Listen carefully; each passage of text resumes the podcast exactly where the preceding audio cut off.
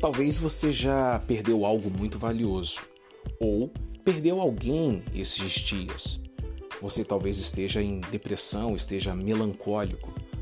Eu, Carlos Júnior, pastor, quero ajudar você com uma palavra poderosa para a sua vida. Neste final de semana, estaremos juntos reunidos em dois lugares. Um presencial na Rua Vasco Coutinho, número 89, na Barra do Jucu, e também na internet, no Facebook, no Instagram e também no YouTube. Querol Barra do Jucu. Você deveria estar aqui. O tema de domingo, por que? Dentro da série de palavras, um novo tempo. Até lá, eu espero você.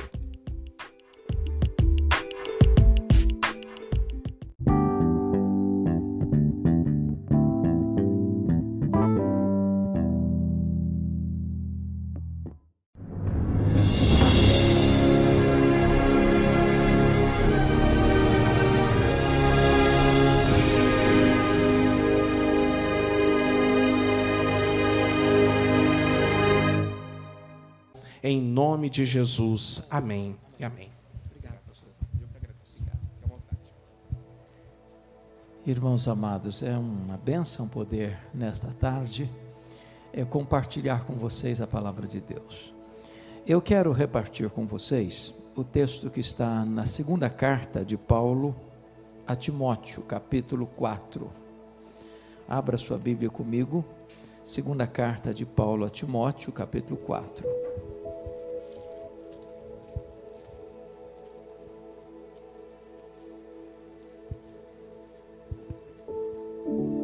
Nós vamos ler dos versos 9 ao 18. Segunda carta de Paulo a Timóteo 4, 9 a 18.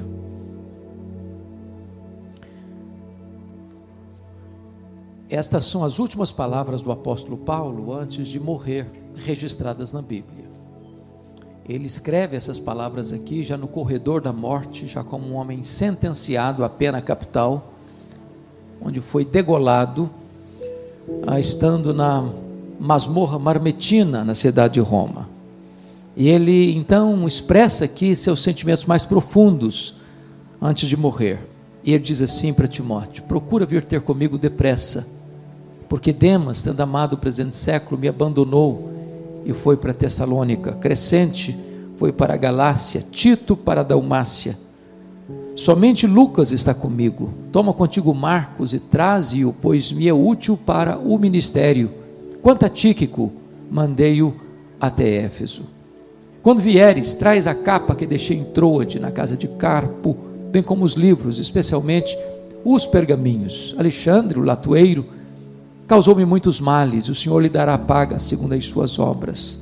Tu guarda-te também dele, porque resistiu fortemente às nossas palavras na minha primeira defesa, ninguém foi a meu favor, antes todos me abandonaram, que isso não lhe seja posto em conta. Mas o Senhor me assistiu e me revestiu de forças, para que por meu intermédio a pregação fosse plenamente cumprida e todos os gentios a ouvissem, e fui libertado da boca do leão. O Senhor me livrará também de toda obra maligna e me levará salvo para o seu reino celestial. A Ele glória pelos séculos dos séculos. Amém. Verso 21 ele diz: Apressa-te a vir antes do inverno. Irmãos amados, Paulo está preso aqui na sua segunda prisão em Roma. Vocês sabem que ele ficou duas vezes preso em Roma. Na primeira prisão, por volta do ano 61, 62. E quem estava por trás da prisão dele eram os judeus. Agora ele está preso por volta do ano 66, 67. E quem está por trás da prisão dele é a máquina do Império Romano. Na primeira prisão ele tinha liberdade para atender as pessoas, embora algemado. Mas na segunda prisão, ele está numa masmorra úmida, fria, escura, insalubre, fétida, de onde as pessoas saíam leprosas ou por martírio. Na, na primeira prisão, ele pediu oração para sair, orou para sair, saiu mesmo. Na segunda prisão, ele não pede oração para sair, ele não ora para sair, porque já escreve debaixo de uma sentença de morte. Ele já escreve quando foi condenado à morte. Ele já escreve no corredor da morte.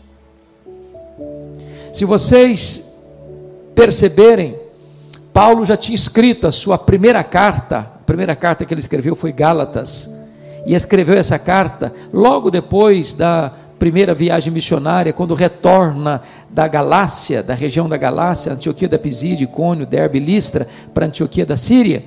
E então os judaizantes começaram a perturbar a igreja. Ele escreve essa carta para refutar a influência negativa dos judaizantes. Depois, quando ele estava em Corinto, ficou 18 meses em Corinto, ele escreve as suas duas cartas aos Tessalonicenses. Depois ele fica três anos em Éfeso, e dali de Éfeso ele escreve as suas duas cartas aos Coríntios. Quando ele sai de Éfeso para levar uma oferta para os pobres da Judéia, no, na, na, na, na jornada rumo a Jerusalém, ele escreve a sua carta aos Romanos. Ele vai para Jerusalém, é preso, fica dois anos preso em Cesareia, e dali ele vai para Roma, na sua primeira prisão, e dessa primeira prisão ele escreve Efésios, Filipenses, Colossenses e Filemão. No interregno da primeira para a segunda prisão, ele escreve Tito e 1 Timóteo. Mas agora, preso novamente, ele escreve a sua última carta, 2 Timóteo. A grande pergunta é: por que, que ele está preso? O que, que aconteceu para ele estar preso de novo? E é muito importante você entender que no dia 17 de julho do ano 64 acontece uma grande tragédia no Império Romano. A capital do império, a maior cidade do mundo, a mais rica cidade do mundo, a mais poderosa cidade do mundo, a mais populosa cidade do mundo, Roma, com mais de um milhão de habitantes, foi incendiada. Mas não foi um incêndiozinho aqui, ali, acolá, não. Foi um incêndio que atinge a cidade. Foram sete noites e seis dias de incêndio. Eu fico pensando que nós não temos nada na história paralelo a isso. Eu morava nos Estados Unidos no ano 2001, quando aquelas duas torres gêmeas foram atacadas, no dia 11 de setembro de 2001. E quando aquelas duas torres viraram uma bola de fogo e entraram em colapso. O mundo inteiro viu isso. Agora, recentemente, no Rio de Janeiro, um museu virou uma bola de fogo e virou cinza. Agora, você imagina o que é uma cidade de mais de um milhão de habitantes? É quase, estou falando quase de uma grande vitória, toda queimando, toda ardendo em chamas. E o incendiário é o próprio imperador, um homem louco, um homem violento, um homem devasso que se veste de ator e sobe para o alto da torre de Mecenas e de lá de cima assiste o espetáculo das chamas. Quando o incêndio de Roma acabou, 70% da cidade estava destruída. Quando o incêndio acabou, dos 14 bairros de Roma, 10 deles haviam sido destruídos. Os quatro bairros restantes, densamente povoados por judeus e cristãos, dão a Nero um álibi para botar a culpa do incêndio de Roma nos crentes começa um massacre contra a igreja. Para vocês terem uma ideia, faltou madeira para fazer cruz, tamanha quantidade de crentes que foram crucificados. Quando não tinha mais madeira para fazer cruz, os crentes eram amarrados nos postes, cobertos de piche, queimados vivos, para iluminar as noites de Roma, um verdadeiro banho de sangue. Acontece que, em virtude de Nero ter imputado esse crime sobre os crentes, o grande líder dos crentes naquela época era o apóstolo Paulo. E ele é caçado, e ele é procurado, e ele é preso, talvez em Trode, na casa de Carpo. E agora ele é jogado dentro dessa masmorra. E agora ele, ele, ele é condenado à pena capital, à pena de morte. E é como um homem sentenciado à pena de morte que ele escreve esta segunda carta a Timóteo. Mas antes de eu entrar na exposição propriamente do texto, é preciso que você entenda o contexto dessa carta. Então, dá uma olhadinha aí no capítulo 2, versículo 9. O que é que ele vai dizer? Confira aí comigo. Capítulo 2, versículo 9. Ele diz assim: ah, Pelo Evangelho eu estou sofrendo até algemas, como malfeitor, contudo a palavra de Deus não está algemada. Note você que ele está preso como um malfeitor, como um bandido. Quando ele foi preso a primeira vez, ele foi preso como um apóstolo, como um pregador do evangelho. Agora ele está preso com uma outra característica, um outro viés. Agora pesa sobre ele a imputação de um crime horrendo, ser o líder dos incendiários de Roma. Pense comigo nos fake news da época, circulando. Lembra daquele Paulo?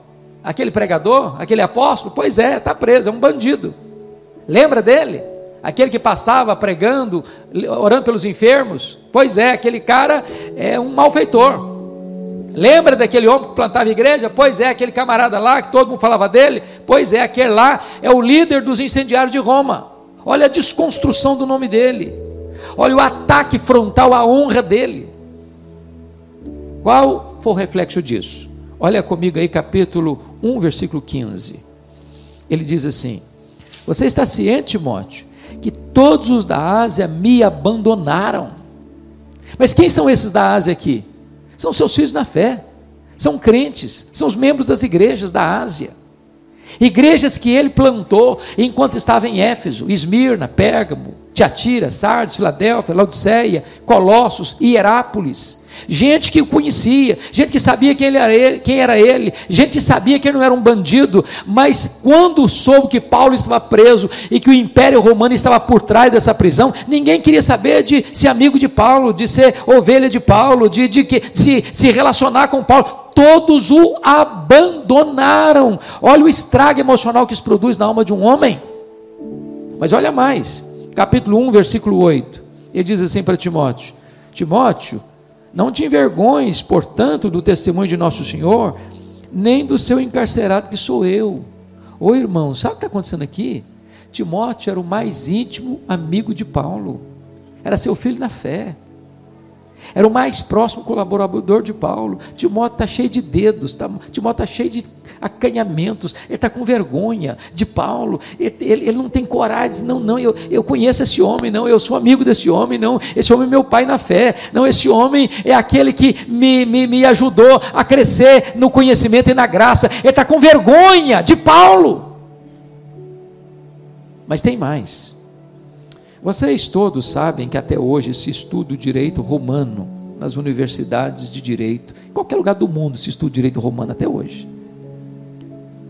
Pois bem, mesmo Paulo sendo acusado de líder dos incendiários de Roma, ele tinha direito de defesa.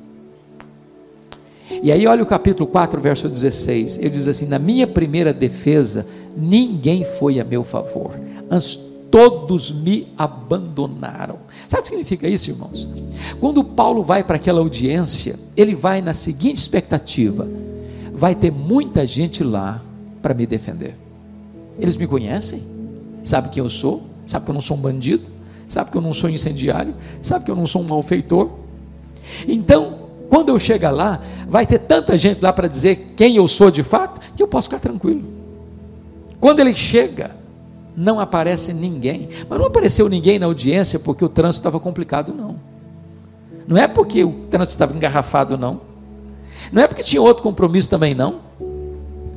Todos me abandonaram. Deliberadamente, as pessoas largaram Paulo à sua própria sorte. Já pensou o que é isso? Sabe o que aconteceu nessa audiência? Nessa primeira defesa? Ele sai dali condenado à pena capital, à pena de morte. É o que diz no capítulo 4, verso 6, confira aí. Já agora eu estou sendo oferecido por libação e o tempo da minha partida é chegado. Sabe o que ele está dizendo? A minha sentença de morte saiu. Eu estou no corredor da morte. Escrevo como um homem já condenado à morte. Agora a pergunta que eu levanto para vocês nessa tarde é essa: o que é que um homem que está no corredor da morte tem para ensinar ainda?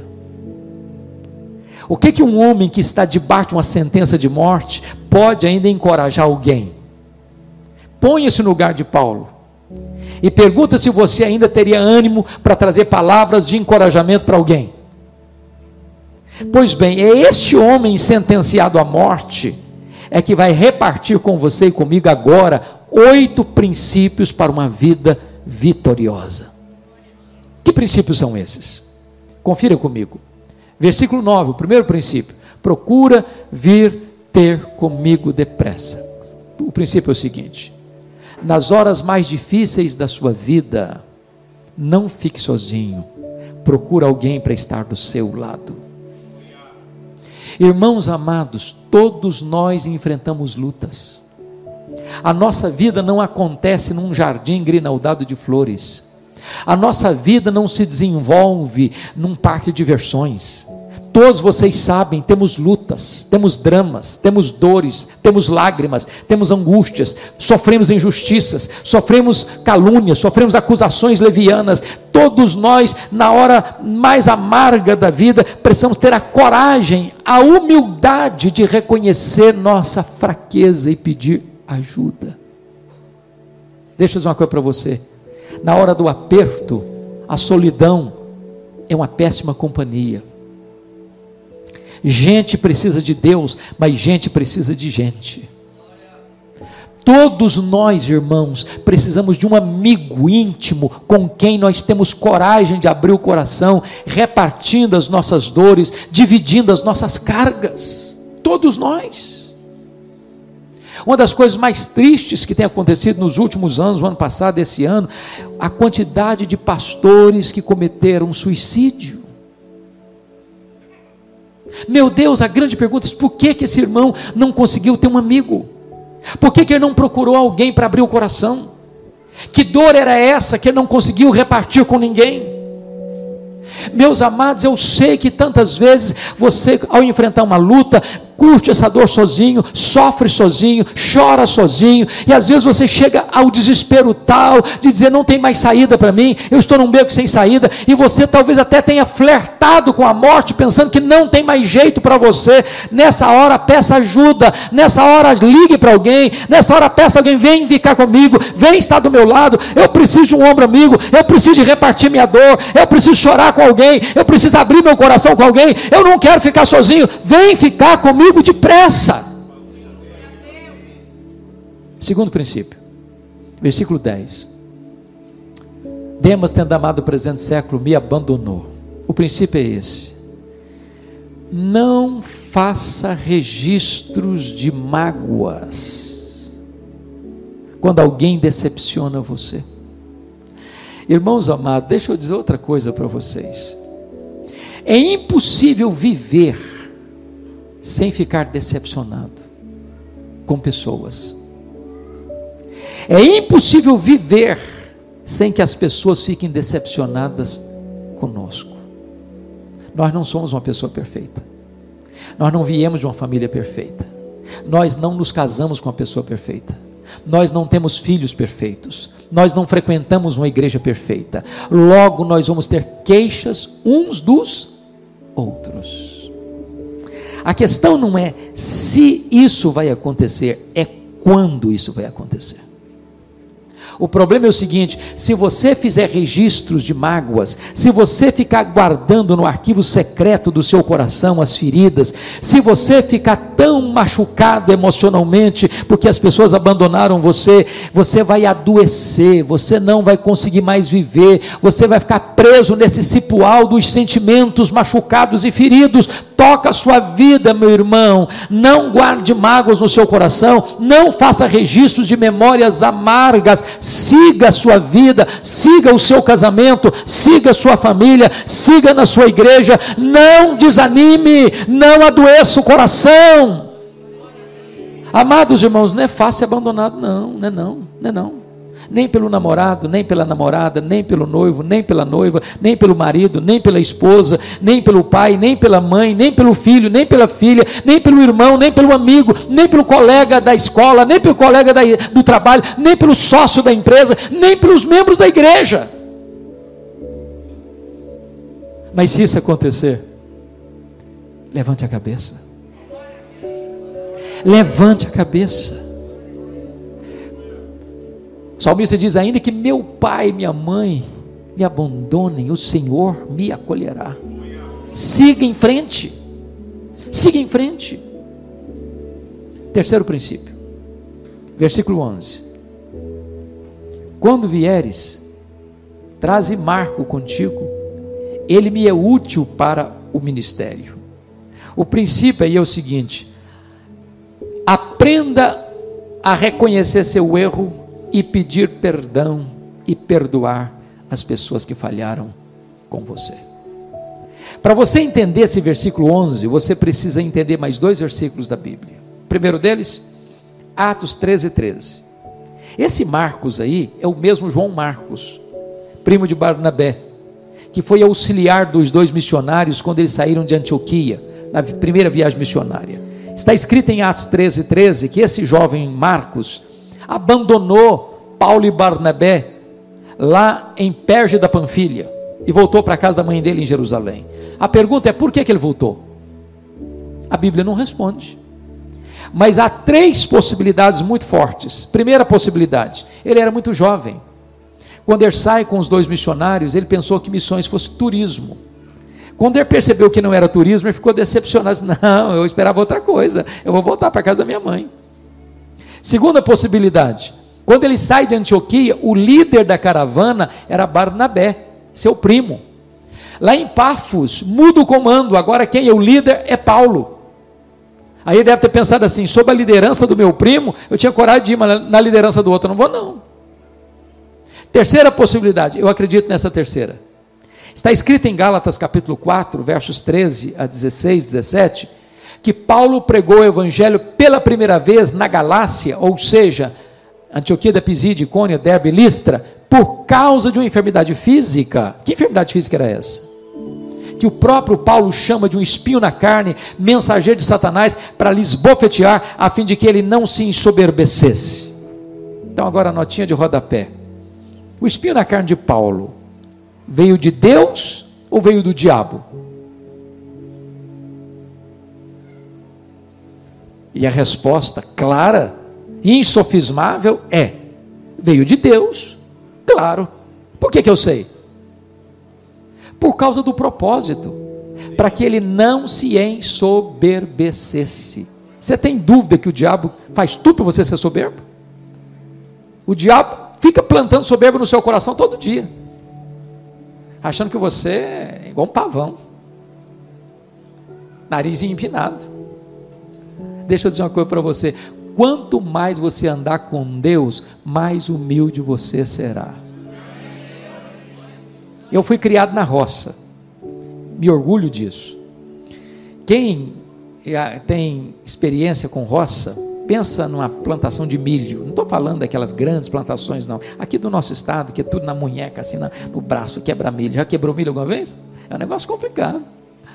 Sabe qual a diferença entre uma espiga boa, granada, graúda, e um restolho, que só tem palha e sabugo?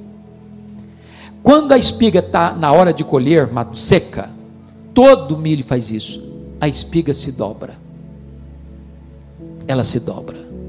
O restolho que só tem palha e sabugo fica empinadinho, não dobra de jeito nenhum. De jeito nenhum. Quando você vê uma pessoa muito empinadinha assim, pode saber de uma coisa: é restolho, só tem palha e sabugo. Só palha e sabugo. É lata vazia que faz barulho, irmão. Então preste atenção nisso. Preste atenção nisso. O diabo tem todo empenho que você seja soberbo. Agora, você pode fazer outra pergunta. Bom, se o espinho na carne veio de Deus, então como é que Satanás esbofeteava a cara de Paulo com esse espinho? Porque isso é o papel do diabo. O diabo pega a providência carrancuda e bate na sua cara com ele, dizendo: Está vendo aí? Ó? Você não é filho de Deus? Você não ama Deus? Você não serve a Deus? Está aí doente. Você não serve a Deus? Está passando essa magrela aí? Se Deus gostasse de você mesmo, você não está passando por isso. O diabo é especialista em querer colocar você contra Deus. Dizer para você que se você é crente, você nunca vai ter problema. Se você é crente, você nunca vai ficar desempregado. Se você é crente, você nunca vai ter problema de saúde. Não, irmão, Jesus nunca prometeu isso para nós. O que prometeu para nós é estar conosco todos os dias até a consumação dos séculos. Dizem os historiadores que esse local onde João Marcos deixou Paulo, perto da Panfilha, era um lugar alagadiço, pantanoso, com uma forte incidência de malária. Então, muito provavelmente, Paulo pegou uma malária aqui em perto da Panfilha, que dava uma dor de cabeça alucinante, que afetava a visão, inclusive. E Paulo, quando chega na Galácia, os crentes queriam dar os olhos para ele. Então o jovem João Marcos ter pensado assim: bom, estou muito, muito jovem para ficar doente. Você quer saber de uma coisa? Eu vou voltar para casa da minha mãe. Bom, esse é o primeiro texto que você tem que entender. Segundo texto, para você entender o versículo 11 que nós lemos, é, primeiro, é Atos 15, 36 a 41. Quando eles voltaram da viagem missionária, teve o concílio de Jerusalém, e aí, Atos 15, 36 diz que Paulo chegou para Barnabé e disse assim: Barnabé, vamos voltar para a segunda viagem missionária, vamos visitar aquelas igrejas que nós plantamos, vamos fortalecer aqueles irmãos na fé, vamos abrir mais um pouco o horizonte do Evangelho. Aí o Barnabé diz assim: Vamos, Paulo, só um detalhe. Lembra do meu primo? Aquele que nos abandonou? Pois é, o Marcos quer voltar com a gente. Aí Paulo respondeu assim: Eu não acho justo levarmos aquele que nos abandonou desde perto da Panfilha. É claro que o texto está assim numa linguagem muito, muito educada, muito polida, mas eu acho que o papo não foi polido assim, não. É, pode ter certeza. O Paulo chegou para Barnabé, e aí Barnabé, vamos, Barnabé, vamos? Vamos Paulo, vamos, claro. Agora tem um detalhe, o meu primo quer voltar com a gente. Paulo fechou a cara. Fechou a cara. Você está de brincadeira comigo, né Barnabé? falei, é verdade Paulo, ele quer voltar com a gente. Ô Barnabé, comigo esse rapaz não vai. Não, Paulo, que isso? Ele é jovem, ele aprende, ele, ele, ele amadurece. Comigo ele não vai, Barnabé. Não, Paulo, mas você está sendo intolerante. Vamos dar uma chance para o rapaz. Comigo ele não vai, Barnabé. Diz a Bíblia que houve tal desavença entre eles, não puderam caminhar juntos mais, por causa desse rapaz, do Marcos. Aí o Barnabé investiu no Marcos, levou para Chipre, Paulo pegou o Silas, foi para outra região. Aí Paulo passou por tantas lutas, foi açoitado, foi preso, foi escorraçado, foi chamado tagarela, foi chamado de impostor, enfrentou feras, foi preso, etc e tal. Agora Paulo está no corredor da morte. Esse Marcos foi discipulado por Barnabé, mais tarde Pedro apanhou, o discipulou, ele foi uma bênção, cresceu, amadureceu, escreveu o primeiro evangelho a ser escrito, foi Marcos. Agora Paulo está lá no corredor da morte, fazendo um levantamento, puxando os arquivos, fazendo uma repaginada na alma, lembrando as coisas do passado, tirando as fuligens do coração. João Marcos brotou na mente dele. Gente, lá atrás, eu não fui legal fui rude, fui duro. Aí o Paulo escreve para Timóteo assim: Timóteo, filho, quando você vier, traz o Marcos. Traz. Ele é útil para mim, para o ministério. Sabe o que, que Paulo está ensinando a gente aqui, irmãos? Você nunca é tão grande como quando você é humilde. Sabe o que, que Paulo está nos ensinando aqui? Nós temos que ter coragem para reconhecer o nosso erro e pedir perdão. Sabe o que, que Paulo está dizendo aqui para nós? Não siga em frente, deixando gente ferida pelo seu caminho. Sabe o que, que Paulo está ensinando a gente aqui? Resolva construir pontes onde um dia você cavou abismos nos relacionamentos. Resolva restaurar relacionamentos quebrados. Resolva pedir perdão resolva perdoar. Quarto princípio. Quarto princípio. Versículo 13. Quando você vier, meu filho, traz a capa que deixei em Trode, na casa de Carpo, como os livros, especialmente os pergaminhos. O princípio é esse. Por pior que seja a circunstância que você esteja vivendo, nunca se aparte da palavra de Deus. O irmãos, Paulo está vivendo um drama uma acusação falsa de um crime grave. Ele é inocente. Os irmãos que o conhecem, que são filhos na fé, o abandonam. O seu mais próximo colaborador está com vergonha dele. Ele vai para uma defesa, para uma audiência, todos o abandonam. Ele sai de lá condenado à morte. Ele está velho, cheio de cicatrizes, e é jogado numa masmorra escura e fétida, úmida e fria. Ele não tem uma capa para usar na chegada do inverno. E esse homem, nessas circunstâncias, escreve para Timóteo dizendo o seguinte: Timóteo, quando você vier, meu filho, está lembrado dos meus livros, dos meus pergaminhos, que era a, a Bíblia da época, os pergaminhos, estava escrito, a Bíblia está escrita nos pergaminhos. Traz para mim, filho. Enquanto eu tiver fôlego de vida, eu quero estudar mais a Bíblia. Enquanto eu tiver ainda um pouquinho de vida, eu quero aprender mais, eu quero aquecer meu coração, eu quero alimentar minha alma, meu filho. Eu não quero deixar que as circunstâncias da vida me deixem cheios de milindres, de mágoas, como se eu tivesse decepcionado com Deus. Não, meu filho, enquanto eu viver, eu quero estudar a palavra do meu Deus, eu quero aprender mais, eu quero me alimentar mais da verdade de Deus. Em nome de Jesus, amado, larga esse negócio de milindre para lá, larga de ser hipersensível, hipersensibilidade e orgulho. Deixa de ser hipersensível. Qualquer coisinha se melindra, qualquer coisinha está irritado, qualquer coisinha diz eu vou sair da igreja, qualquer coisinha não, também não oro mais, qualquer coisa também não leio mais a Bíblia. Em nome de Jesus, enquanto você tiver um fiapo de vida, aprenda mais, estude mais, aprenda mais e receba mais da parte de Deus. Quinto princípio, versículos 14 e 15. Alexandre Latueiro causou-me muitos males. O Senhor lhe dará paga segundo as suas obras tu guarda-te também dele, porque resistiu fortemente às nossas palavras. O princípio é esse: quando alguém fizer o mal para você deliberadamente, não se vingue, entregue isso para Deus. Que haverá gente que vai ficar chateada com você e você nem vai saber disso, isso é um fato. Nós, pastores, lidamos com isso quase sempre. Quase sempre. É boa. Quase sempre é ótimo. Já aconteceu de vocês entrar num ambiente e alguém diz assim: estou chateado com o senhor. Você não sabe o que, que aconteceu? Que dia que aconteceu? O que que aconteceu? Como aconteceu? Mas a pessoa está chateada. Às vezes você está apressado, chega assim correndo, tem quatro, cinco pessoas batendo papo, e você, oi fulano, oi fulano, oi fulano, e passou reto. Deixa eu falar com duas pessoas ou com uma pessoa. E aquela pessoa torce o nariz, está vendo aí? Ó, preconceituoso. Ele não gosta de mim. E fica magoado.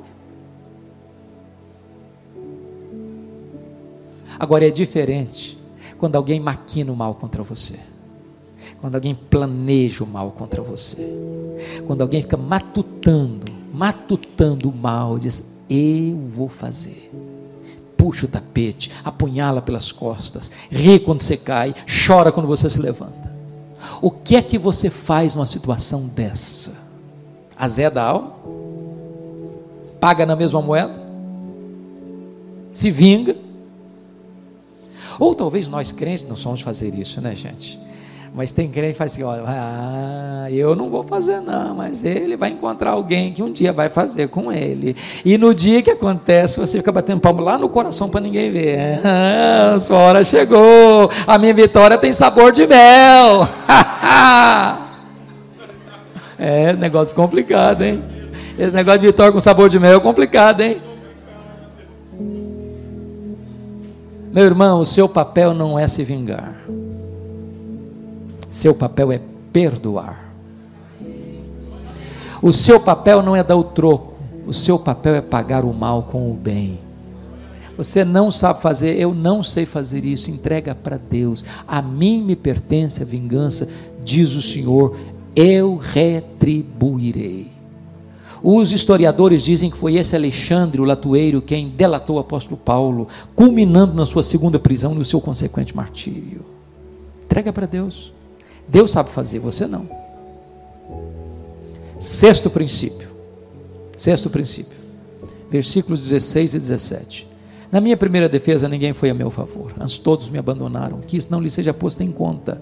Mas o Senhor me assistiu e me revestiu de forças, para que por meu intermédio a pregação fosse plenamente cumprida e todos os gentios ouvissem, e fui libertado da boca do leão. O Senhor me livrará de toda obra maligna, me levará salvo para o seu reino celestial. A Ele, glória pelos séculos dos séculos. Amém. Então vamos entender uma coisa aqui. O princípio é esse. Ainda que todas as pessoas abandonem você, você não estará sozinho, porque Deus estará com você. Ele é o seu amparo, ele é o seu refúgio. Quando Paulo foi para essa audiência, ele tinha uma expectativa humana. Qual a expectativa?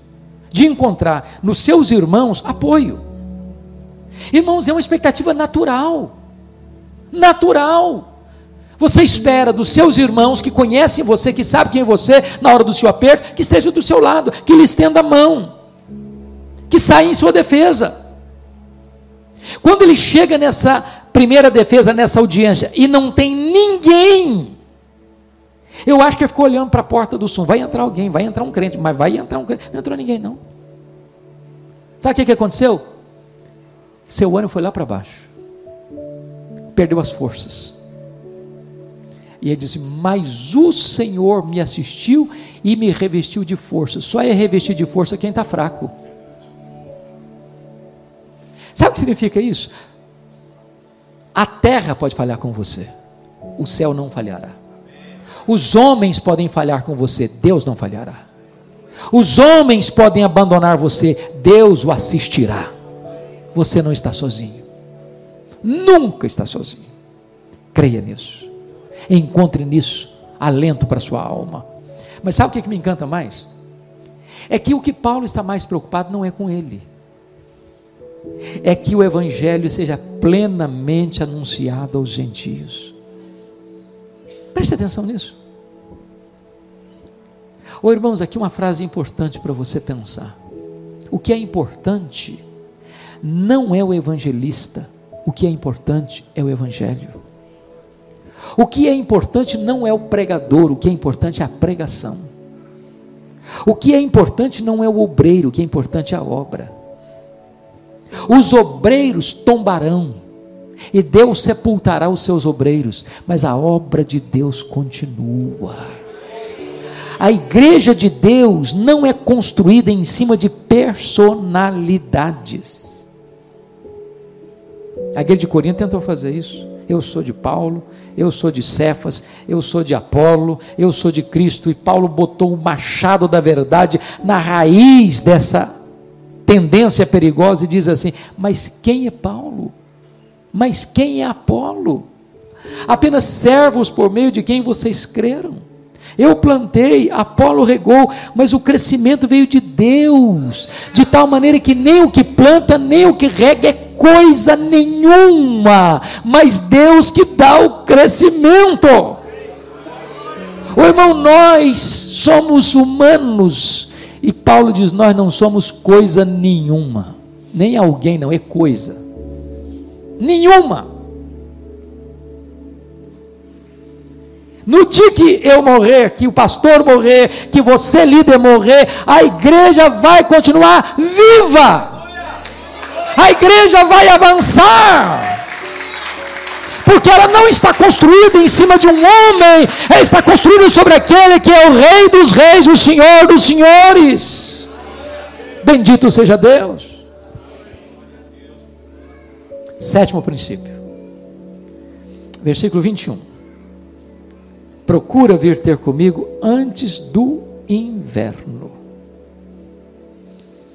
Eu já tinha dito no verso 9: venha ter comigo depressa. Agora ele detalha: venha antes do inverno. Para você entender esse versículo, você tem que entender um outro texto, Atos 27. Você se lembra que quando Paulo foi preso e opta por ser julgado em Roma e viaja para Roma, lá em Atos 27, versículo 9, Paulo diz para o comandante do navio assim: não é seguro viajarmos. Estava chegando os três meses do inverno rigoroso, não se navegava com segurança. Aí o comandante disse assim: Vamos viajar. Fez uma enquetezinha interna lá, vamos viajar. Não escutou Paulo. Aí enfrentaram um naufrágio. Aí a carga de trigo do navio teve que jogar, ter se jogado fora. Aí o navio se arrebenta todo. O que Paulo está dizendo para Timóteo então é o seguinte: Timóteo, filho, procura vir ter comigo depressa, mas venhas do inverno. Sabe por quê, Timóteo? Se você esperar os três meses do inverno passar para você vir, quando você chegar aqui, filho, eu já terei sido executado.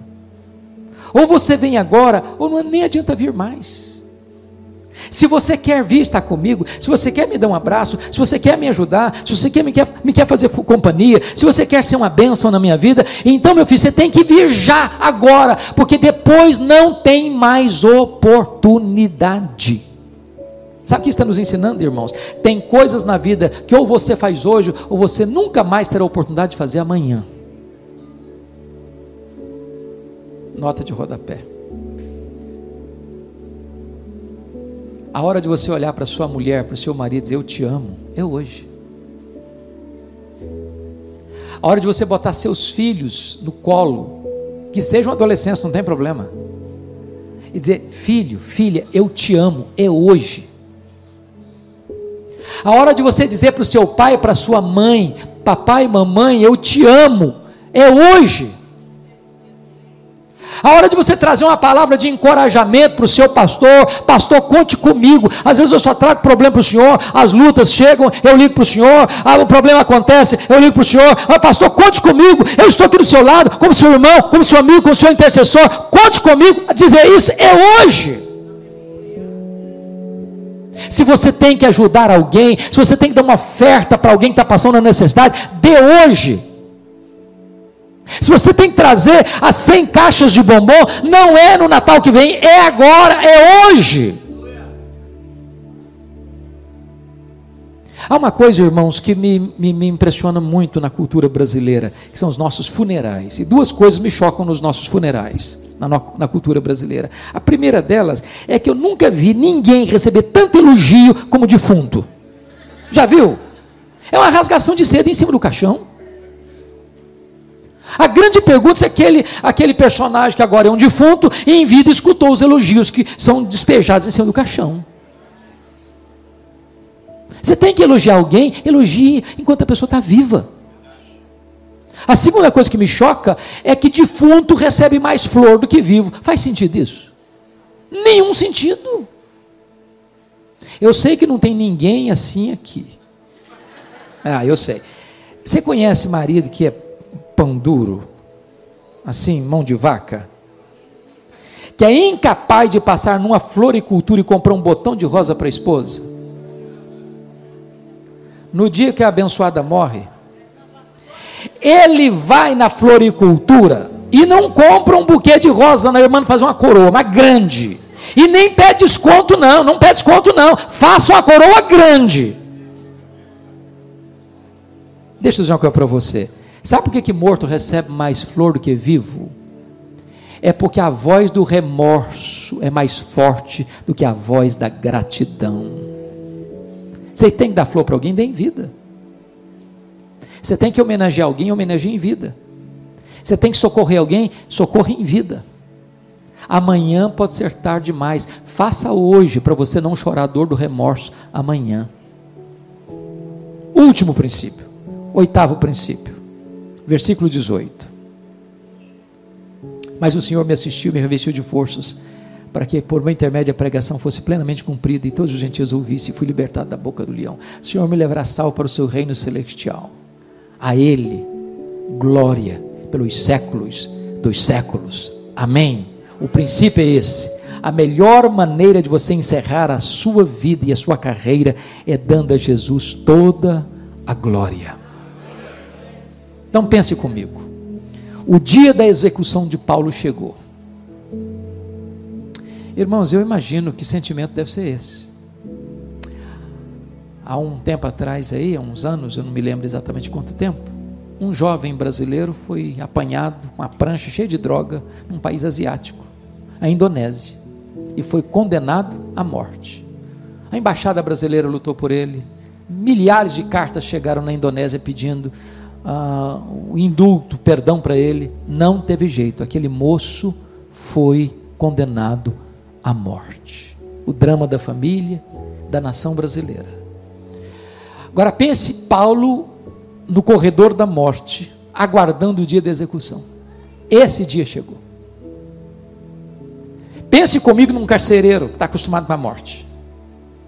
Pense comigo que Paulo devia ser o prisioneiro mais conhecido e famoso daquela masmorra marmetina. Pesava sobre ele a acusação do pior crime do império. E agora eu imagino esse carcereiro entrando pelos corredores escuros daquela prisão, chegando lá naquele buraco escuro e fedorento, talvez com a tocha de fogo na mão, abrindo aquela pesada porta de ferro e gritando: Prisioneiro Paulo! Prisioneiro Paulo! E lá do fundo o velho responde: Sou eu! Eu estou aqui! E ele é acorrentado e atirado da masmorra. Ele vai passando pelos corredores escuros, vai sendo levado ao local de execução. Enquanto ele está sendo levado, algumas coisas começam a agitar na sua mente. Eu combati o bom combate eu completei a carreira, eu guardei a fé, valeu a pena, valeu a pena, valeu a pena. A minha vida não foi de amenidade, foi de combate. Eu não larguei a obra no meio do caminho, eu completei minha carreira, eu não negociei minha consciência, eu guardei a fé. Enquanto ele está caminhando, caminhando, e pensando, Oh meu Deus, Roma me condenou à morte, Roma me acha culpado, mas não me importa isso, sabe por quê? Porque na verdade o que importa mesmo é que eu vou comparecer perante o reto juiz, e o reto juiz já me justificou, e eu não estou indo para ser degolado coisa nenhuma, eu estou indo para receber a coroa da justiça. Enquanto ele está caminhando, ele está pensando o seguinte: bom, na verdade, eu não sou prisioneiro de Roma, eu não sou prisioneiro de César, eu sou embaixador em cadeias, eu sou prisioneiro de Cristo, e na verdade nem morrer eu vou eu só vou partir. E a palavra partida é um eufemismo para morte, é uma palavra para aliviar a ideia de morte.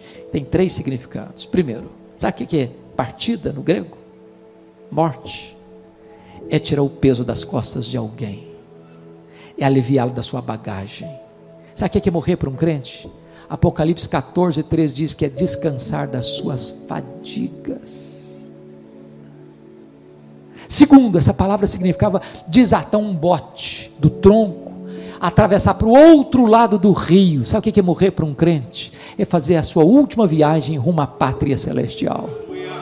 Terceiro, a palavra partido significa afrouxar as estacas de uma barraca, levantar acampamento e ir para sua casa permanente. Sabe o que é morrer para um crente? É mudar de endereço, é ir para a casa do Pai. Paulo não está com medo de morrer, porque sabe em quem tem crido e sabe para onde está indo.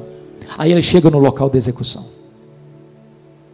Eu acho que o executor, sabendo que ele era o criminoso, entre aspas, mais conhecido daquela prisão, acusado de ser bandido, malfeitor, pergunta para ele assim: Você quer dizer algumas coisas antes de morrer? Eu acho que Paulo respondeu assim: Eu quero